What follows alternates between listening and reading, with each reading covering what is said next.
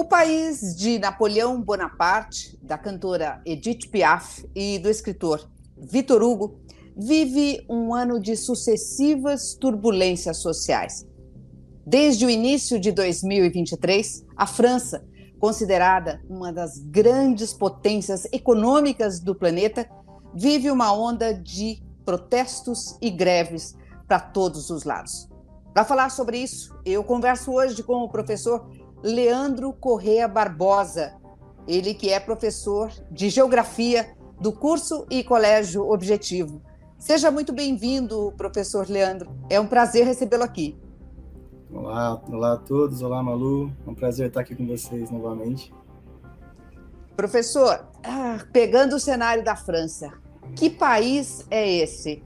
Como nós podemos é, retratar o cenário é, da França e os seus conflitos? É difícil você pensar uma França passando por um grande conflito, afinal de contas, você fala da sétima maior economia do mundo, aí um PIB de 2,9 uh, eh, trilhões de dólares. É muito assustador. Você fala assim, a sétima economia do mundo está em crise desse jeito. Mas o que você tem na França é uma questão do cenário geopolítico que está se desenhando no mundo hoje, que é basicamente um cenário europeu, né? Mas os conflitos na França refletem uma questão social e uma questão cultural muito forte do povo francês, né?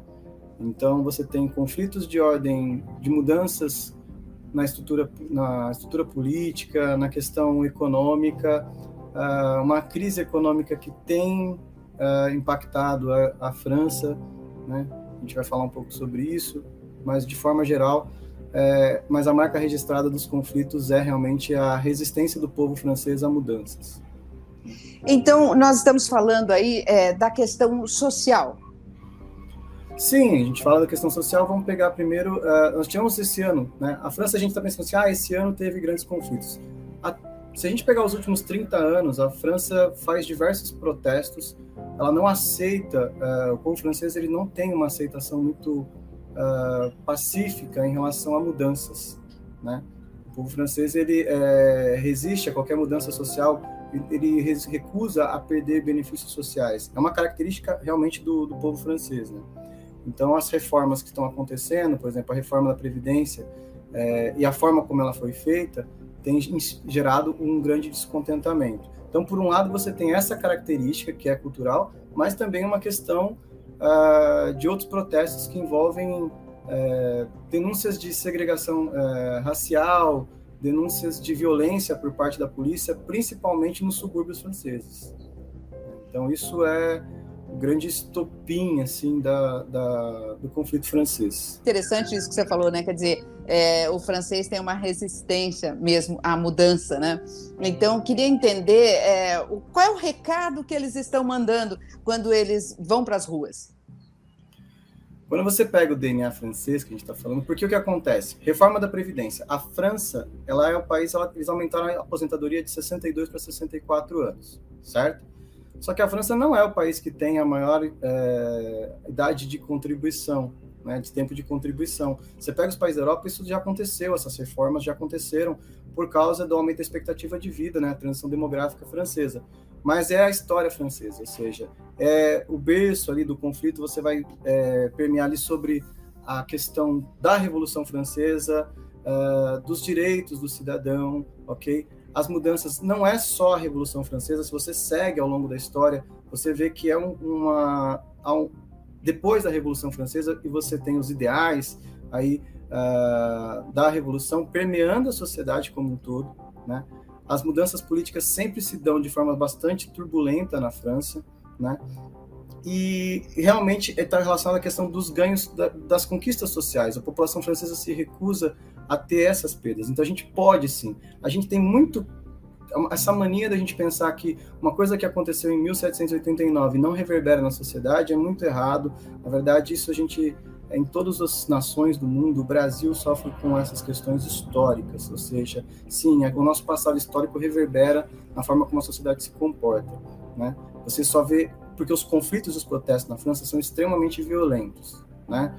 Uh, queima de, de, de, carros, né? Toda uma questão de manifestações é, no, no, cenário ali político francês. É sim um reflexo de uma cultura histórica de protestos, de reivindicação de luta, de organização de movimentos sindicais muito bem estruturados, eles são muito bem organizados, né? É, então é uma característica do povo francês, é, é uma característica diferenciada. Agora você pega, tem é, protestos e greves de todos os gêneros, né? Você vai para previdência, é, a questão é, cultural, os direitos sociais, quer dizer, eles, eles colocam ali qualquer coisa, eles vão para as ruas mesmo, né? E, e, assim, queria entender, por exemplo, a primeira pergunta seria é, é essa, né? Assim, que tipo de protestos que, que a França enfrentou, especialmente nesse ano de 2023? 2023, vamos pegar o primeiro protesto, né? Você tem a reforma da Previdência, né? E a forma como ela foi feita, tá? Ela foi feita de forma é, impositiva. Macron não é um presidente é, muito dado ao diálogo, né? Não é impositivo no sentido ele é um cara muito convicto daquilo que ele faz. Então ele usou de uma prerrogativa ali, uma vez que a reforma da previdência não foi aprovada na Assembleia, ele fez, ele utilizou uh, de uma prerrogativa da Constituição para aprovar, independente da aprovação da Assembleia, essa reforma. Então, o primeiro, os primeiros protestos estão relacionados à questão previdenciária, mas a França passa por uma forte crise econômica, tá certo? Uh, não acelerada, mas ela está afetando a população francesa, que não se recusa a qualquer perda social e nas periferias, nos subúrbios, né, é, você tem um, uma crescente da violência a gente tem que colocar aí como um ponto agravante, que é a questão migratória francesa.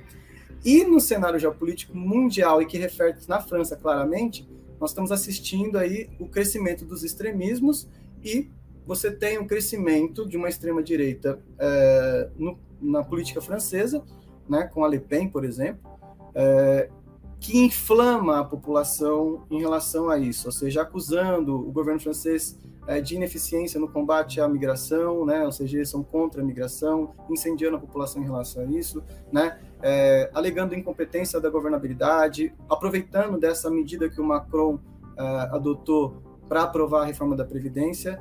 E, por exemplo, um, um, protesto recente que a gente teve é de ordem social, ou seja, de denúncia de racismo e da forte violência e truculência da polícia francesa. Né? Um assassinato que você teve ali do Nahel Merzouk, né? um jovem francês, né, que é, a questão é que tem um histórico, ele foi, ele foi perseguido pela polícia, mas ele foi, é, foi assassinado a queima-roupa, ou seja, ou seja, a curta distância pela polícia que não adotou outra abordagem. Ah, mas é esse o caso? Não, isso é o estopim de uma violência que acontece nos subúrbios por causa da polícia, né? Então, no último ano foram mais de 13 assassinatos, ou seja, é, a questão a gente sempre tem que tomar cuidado de não é questionar o procedimento foi a execução, não é questão se há um criminoso ou não, é questão que a execução ela a, acontece. Isso tem revoltado muito a violência, da, a forma como a, a polícia trata a população, tanto nesses protestos é, contra a violência da polícia e nos protestos mesmo é, de lutas sociais, como contra a reforma da presidência, da previdência que foi impositiva, né? Ou seja, então a população é, tem gerado um descontentamento muito grande e eles são realmente um povo de luta e muito bem organizado de protestos, é, como você vê, é bem diferente o protesto na França de um protesto na Alemanha ou na Inglaterra. É verdade, é verdade. Agora, o professor, a pergunta é o seguinte: é, a França, né, a exemplo da, da Revolução Francesa, ela reverberou no mundo inteiro. E eu te pergunto, nessa conjuntura que a gente vive hoje da França, em todos os sentidos, é, econômico, social e tal. É, até que ponto esse farol da França ele se espalha para o mundo e para o Brasil? Qual é a extensão desse, dessa luz que a França joga para o mundo nesse momento?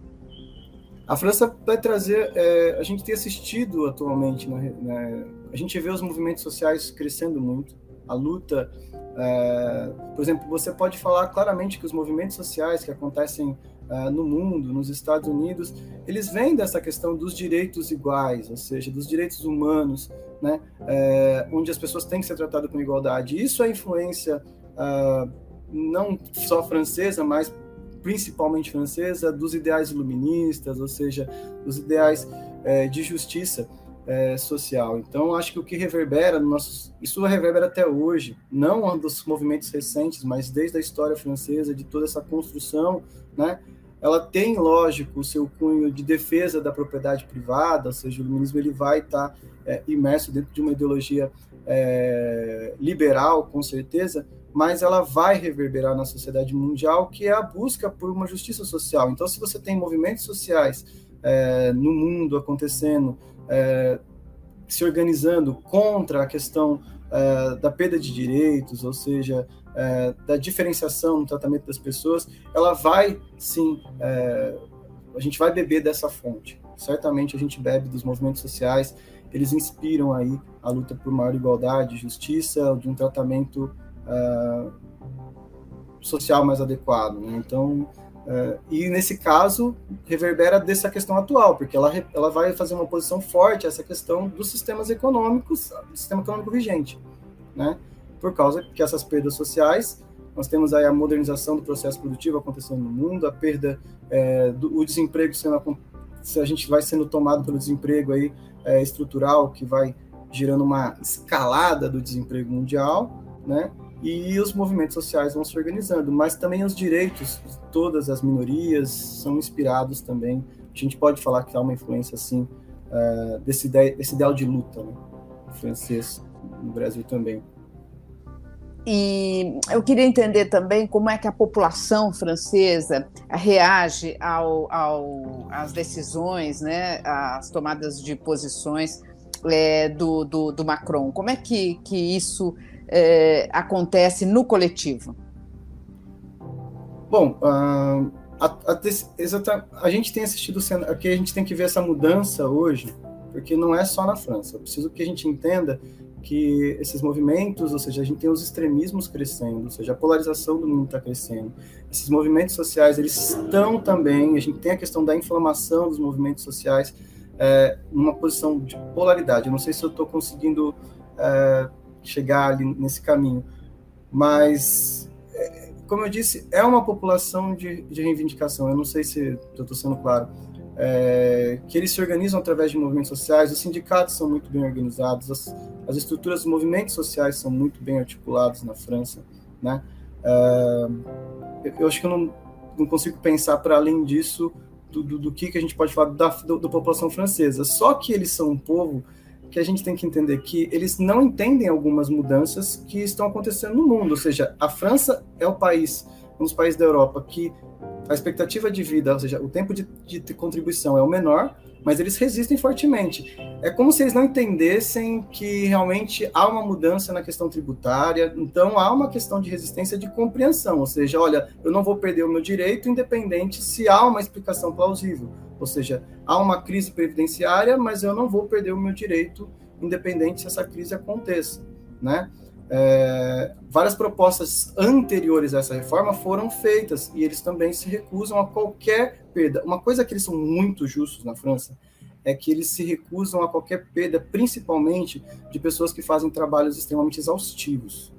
Por exemplo, eles são contra o aumento de aposentadoria veementemente de pessoas que fazem trabalhos braçais, ou seja, porque aumentar o tempo de contribuição para essas pessoas é muito mais severo do que aumentar para pessoas que fazem trabalhos uh, intelectuais, ou seja, como, como, o nosso trabalho que a gente faz.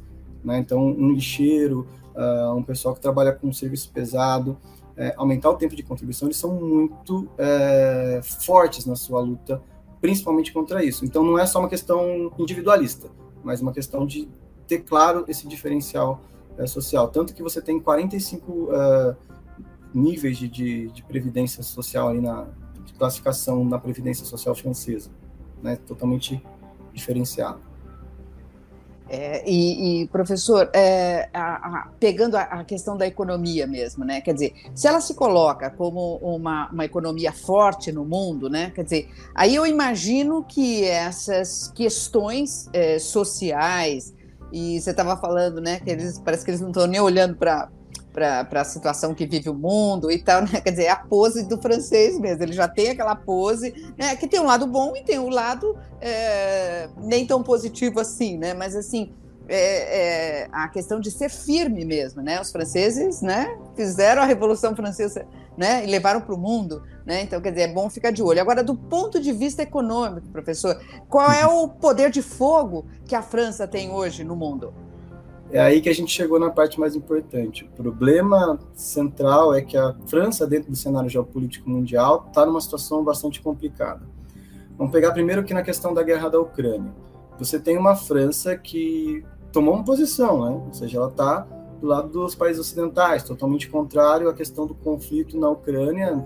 É lógico que a invasão, é, todos os países não concordam com a invasão em si, mas um posicionamento em relação a isso e o apoio que se dá à Ucrânia é, categoricamente tem mostrado enfraquecimento econômico ali, porque o que pelo cenário que está se desenhando nesses últimos tempos, a, a Rússia não vai ceder tão cedo e parece que ela não vai ceder. O enfraquecimento da Ucrânia gera perdas produtivas. Só que é interessante você pensar que, vamos lá, um, setor energético francês. Setor energético francês, a gente pensa inicialmente, 70% da energia francesa depende de energia nuclear, né?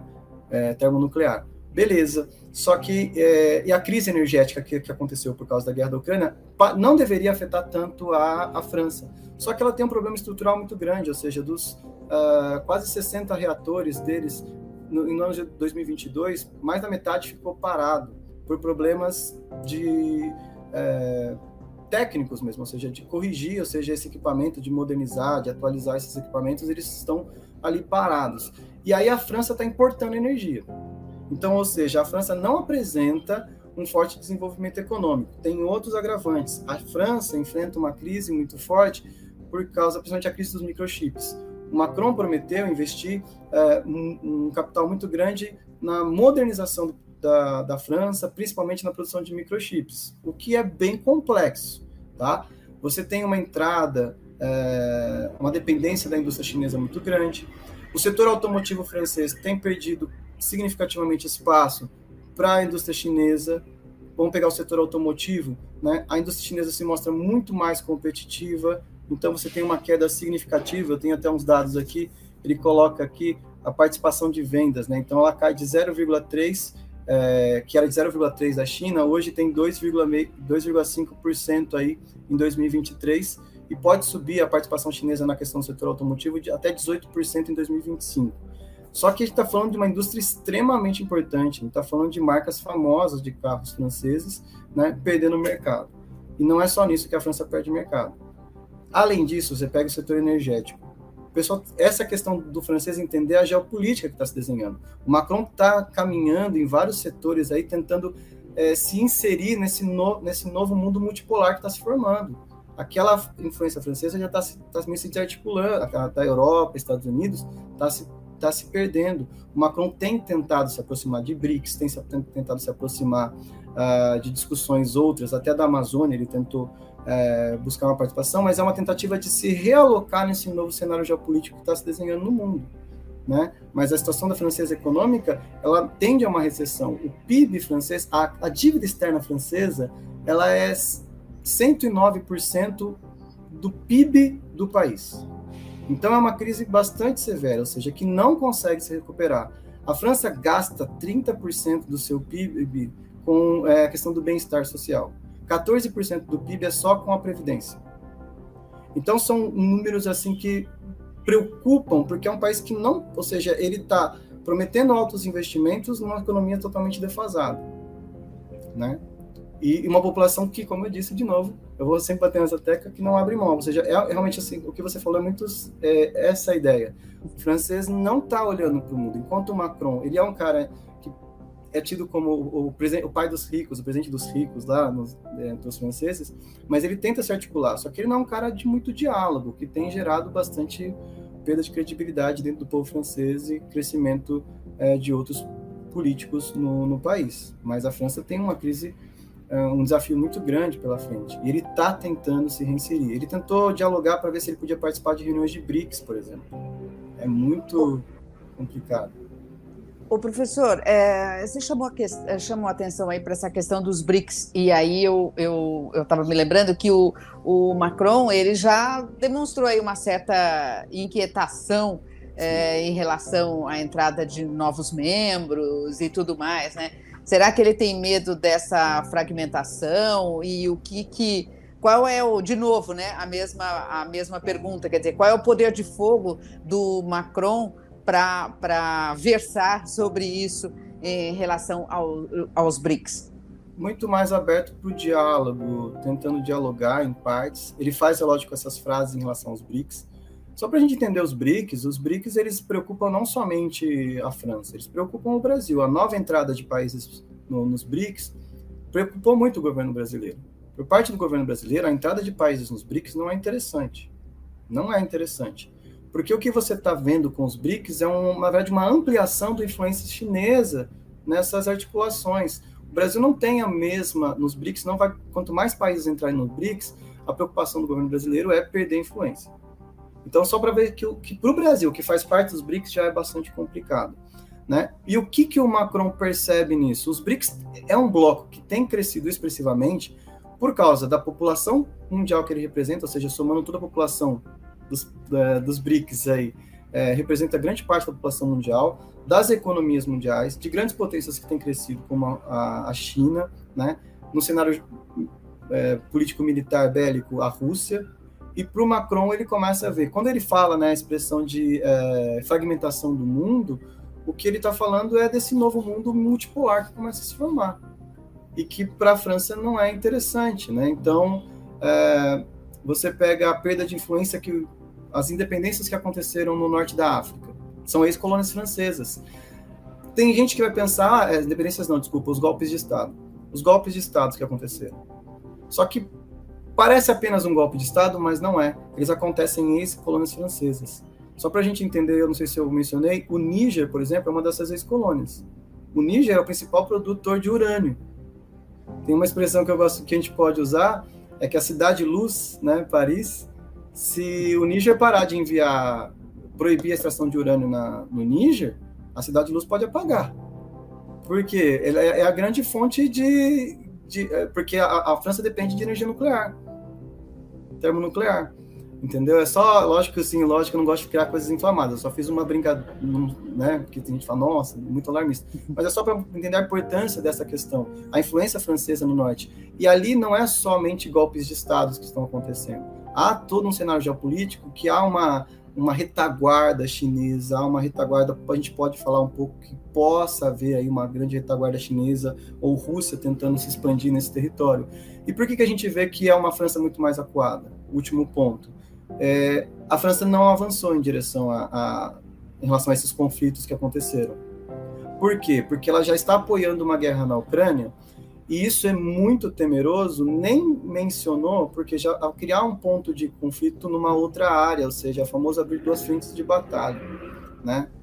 E a gente sabe que, gosta de geopolítica e guerra, você sabe que essas pessoas não estão sozinhas, ou seja, não, não aconteceu aleatoriamente, precisa entender e desenhar esse cenário geopolítico que está acontecendo. A França tenta se articular. O Macron disse uma frase que eu separei, na cúpula da Amazônia, né, que a gente teve no, no, Brasil, e ele falou que iria ser convidado a participar da cúpula tomando uma prerrogativa. Somos uma potência da Guiana e uma potência amazônica. Gente, a Guiana Francesa corresponde a 1,5, um, menos de 1%, um pouco mais de 1% da Amazônia. E ele falar isso é uma tentativa de se. Ele está tentando entrar nesses novos cenários que se desenham ao longo dessa nova geopolítica.